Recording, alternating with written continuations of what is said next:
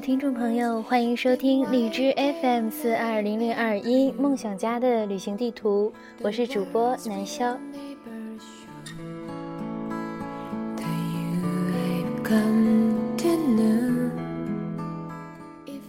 很高兴最近主播发表的几篇文章收听率都比较的好，这也激励了我更努力的为大家分享一些好的东西。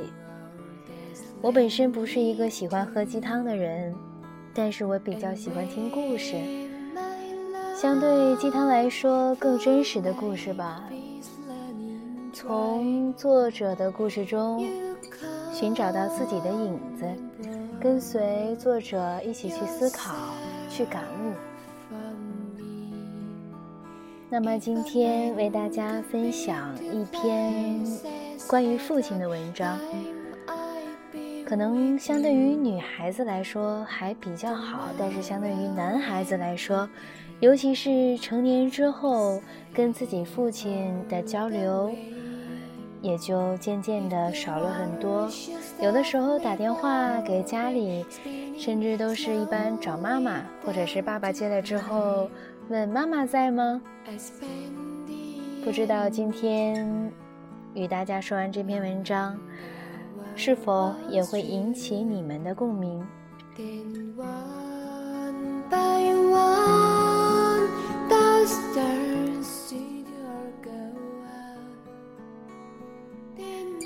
盖世英雄。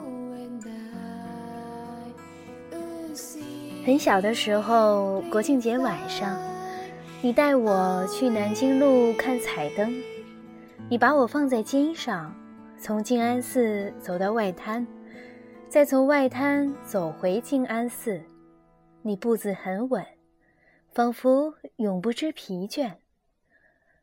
回家的路上，我趴着睡着了。醒来已在床上，曙光初露，你在我身旁鼾声如雷。从那时起，我就记住了你宽厚的肩膀。有天夜里地震了，你连被子一把抱起我，冲出家门。好在震级不高，房子没倒。院子里挤满了惊魂未定的人们，谁也不敢再进屋。寒风呼啸，那个兵荒马乱的夜，我在你怀里静静地睡着了。你跟新来的体育老师打赌，你是语文老师，你要倒立绕二百米操场一周，赌注是一礼拜的红烧肉。那时还是梅渣跑道。体育老师坚持了五十米就放弃了，你颤颤巍巍，愣是没倒下。我在一旁给你喊加油，嗓子都喊哑了。终于走到了终点，你耀武扬威，高举着被鲜血染红的拳头，像胜利的旗帜。那一刻，我知道我的爸爸是战无不胜的。在你的安排下，我提前一年上了小学。记得那天下午，我在幼儿园睡醒，你骑着二八大杠来接我，说要带我去一个好玩的地方。我坐在前杠上，跟小伙伴们拜拜，骑过一段长长的青石板路，又走过了一座很陡的桥。只见老大一个操场。好多小朋友在玩游戏，我忽然发现邻居家的小哥哥也在，我嘻嘻笑着跑向小哥哥。不一会儿，铃声响了，所有的小朋友都争先恐后的奔向教室，只剩下我一个人站在空荡荡的操场。我四处找你，你却不见了。我很想哭。一位年轻的女老师走过来，把我领进了一年二班的教室。后来我才知道，她是我的班主任。放学后，你来接我，没想到我跟着小哥哥走偏门，自己跑回家了。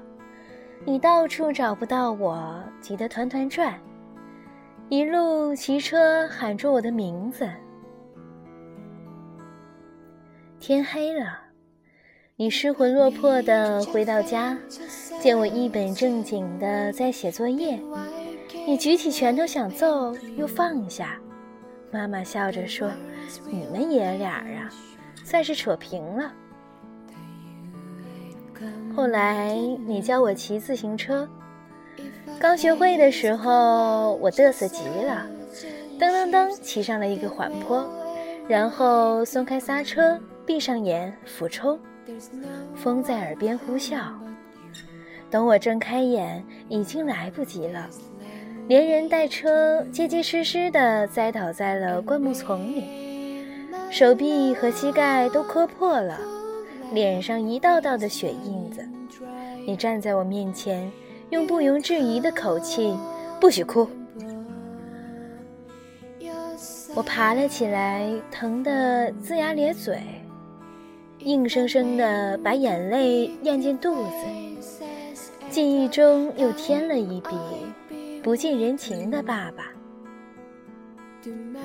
我身体不好，三天两头挂盐水。一个月有一半的时间都在请假，而你仿佛从来不生病。一米八五的个子，龙精虎猛，走路带风。你无奈的叹气，说我怎么一点都不像你。许多次，我挂着点滴，望着住院部的天花板发呆。你陪在床边，板着脸，久久的沉默。我想你对我失望了吧？其实我比你更讨厌我自己，没用的家伙。你是严厉的爸爸，我好像怎么都做不到让你满意。你带我去检查视力，我会提前背下整个视力表。其实我不在乎近视，我只是想让你高兴。还有一次，我过马路没看红灯，被一辆自行车蹭了。我以为你又会骂我，没想到你猛扑过去，一把将车主拽到地上，怒吼着一拳接一拳的揍，直到路人合力把你拉开。车主满脸是血，躺在地上动弹不得。其实我只是擦破了点皮，一点事儿都没有。小学五年级，你把我塞进校足球队，教练是你哥们儿，我是替补的替补，每次跟着跑几圈，做做基本训练，然后坐在场边捡球。那一天你来看我们训练赛。教练把我排进首发，我在场上基本就是个笑柄，停不好球，过不了人，传球偏的离谱，一丁点儿身体接触就踉跄倒地。我喘着气，假装擦汗，偷偷的瞄你。你站在教练身边，面色铁青，一言不发。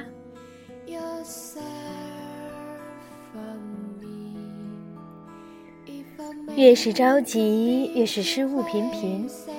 我哭丧着个脸跑去跟教练要求下场，你瞪我一眼，恶狠狠地说：“给老子滚回去！”我咬着牙强忍住眼泪。你，你不就是想看我出洋相吗？好吧，我满足你。我用尽最后的力气，像疯狗一样奔跑，倒地滑铲。飞身拼抢，连滚带爬，居然还进了一个球。中场哨响，我拖着两条麻木的腿走向场边。我不想搭理你，你笑嘻嘻地走过来，用手揉了揉我的头发。初中时忘了是什么事惹你暴怒，你飞起一脚把我踢翻在地。我闷掉了，坐在地上，忘了疼，只是死死地盯着你。晚饭后，你硬拉着我出门，我冲在前面，头也不回。你突然紧走几步，把手搭在我的肩头，我感觉到你在颤抖。回头一看，你哭了。你哽咽着说：“爸爸错了。”其实爸爸舍不得。我见不得人哭，尤其是男人哭。爷爷的葬礼上，你一个快五十的男人，蹲在地上哭得像个孩子。我拉你，你紧紧地攥住我的手，一遍遍地说：“明明，爸爸没有爸爸了。”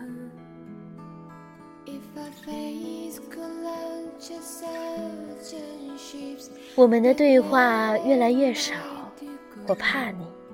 和你单独相处的时候，我浑身的不自在。等上了大学，我几乎从不给你打电话。虽然爸在通讯录里第一行，后来加了个阿依古丽，我把爸改成阿爸，依然在第一行。有一回忘了锁键盘，自动拨打了阿爸。你打回来问我怎么了，声音异乎寻常的和蔼。我说没事儿，你沉默了一会儿，挂了。我从来都让你失望吧，早恋、闯祸、生病、奥赛落榜、说话结巴，没考上你心仪的大学，没拿过奖学金。直到有一次你喝醉了，搂着我的肩膀说：“知道吗？”你一直是我的骄傲。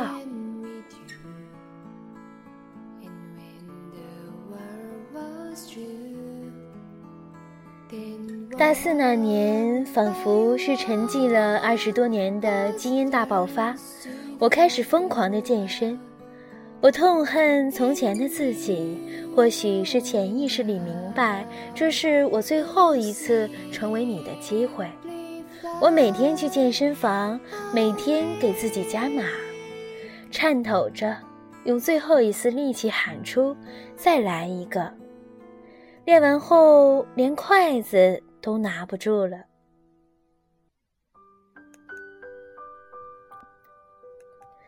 一个学期，我增加了三十斤的体重，当上了兼职教练。然而，由于长期的超负荷加上饮食不规律，心脏出现了早搏。我妈红着眼指着病历，气得直哆嗦。你怎么可以这样不爱惜自己？我安抚了我妈，又拉我坐下，跟我说了很多话。你说你当年是怎样的威风和虚荣？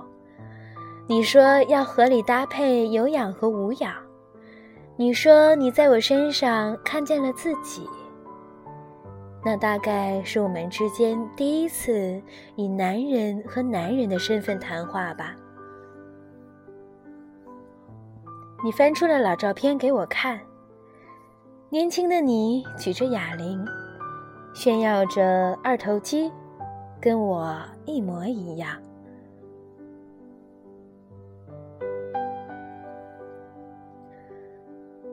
二零一四年的秋天，星野诞生，你高兴坏了，整天抱着他，眉眼间全是温柔的爱意。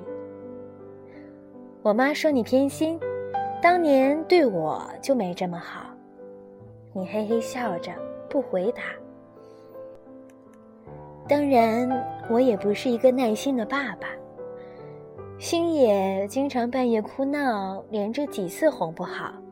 我气急败坏，揍过他的小屁股。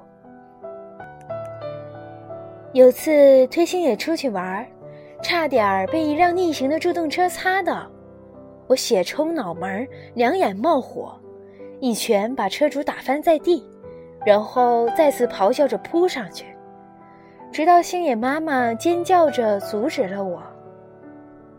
那一刻，我想起了你。这世界上只有过一个人为我这般大打出手。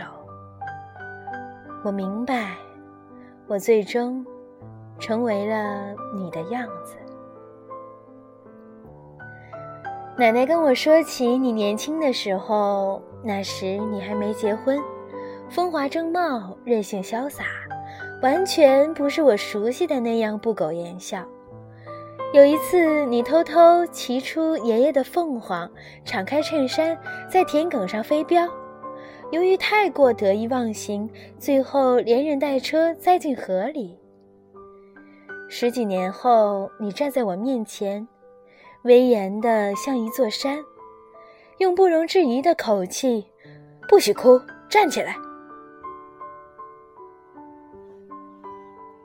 我想，是因为我。你才变成了我所见到的样子吧？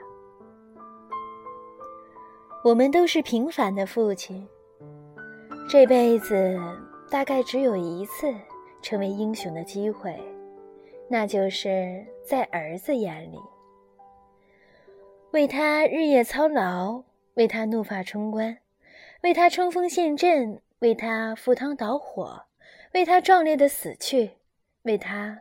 卑微的活着，他不会懂得这一切。他睁开双眼，看见的是参天大树，是如日中天，是盖世英雄，是暴君。大丈夫当如是也。我们依旧相处不好，可是你早不再骂我。可我面对你还是十二分的不自然，说话都是那种虚伪的客气。有天晚上破天荒的，你拉我陪你喝酒，半斤少酒下肚，气氛活络了一些。虽然还是放不大开，但毕竟我和你一起喝酒了。你老了。两鬓斑白，皱纹横生，一身肌肉隐退，看起来居然有了七八分的慈祥。聊起我小时候的事儿，你说那次跟体育老师打赌，煤渣把你的手掌磨得血肉模糊，钻心的疼。你想放弃算了，去他妈的红烧肉吧！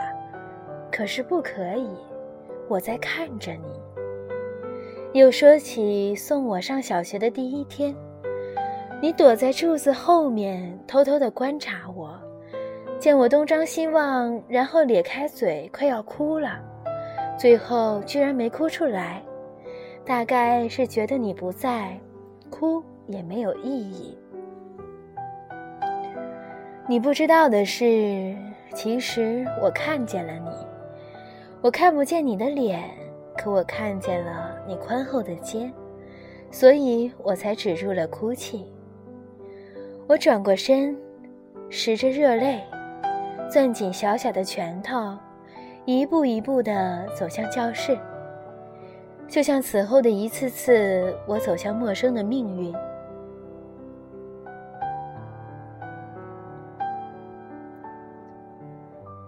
也许父子之间注定会是这样的结局，在你的目光里，我渐行渐远，头也不回。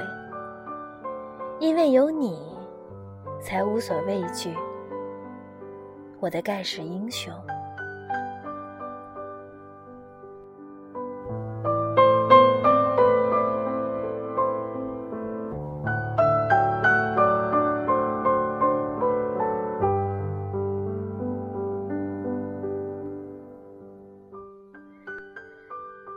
的故事到这里呢，就说完了。不知道你是否想起了自己的爸爸？是否想给他打一个电话，或者偷偷给他发个微信，或者回家跟他喝顿酒，或者给他一个大大的拥抱，撒娇地说：“爸爸。”我爱你。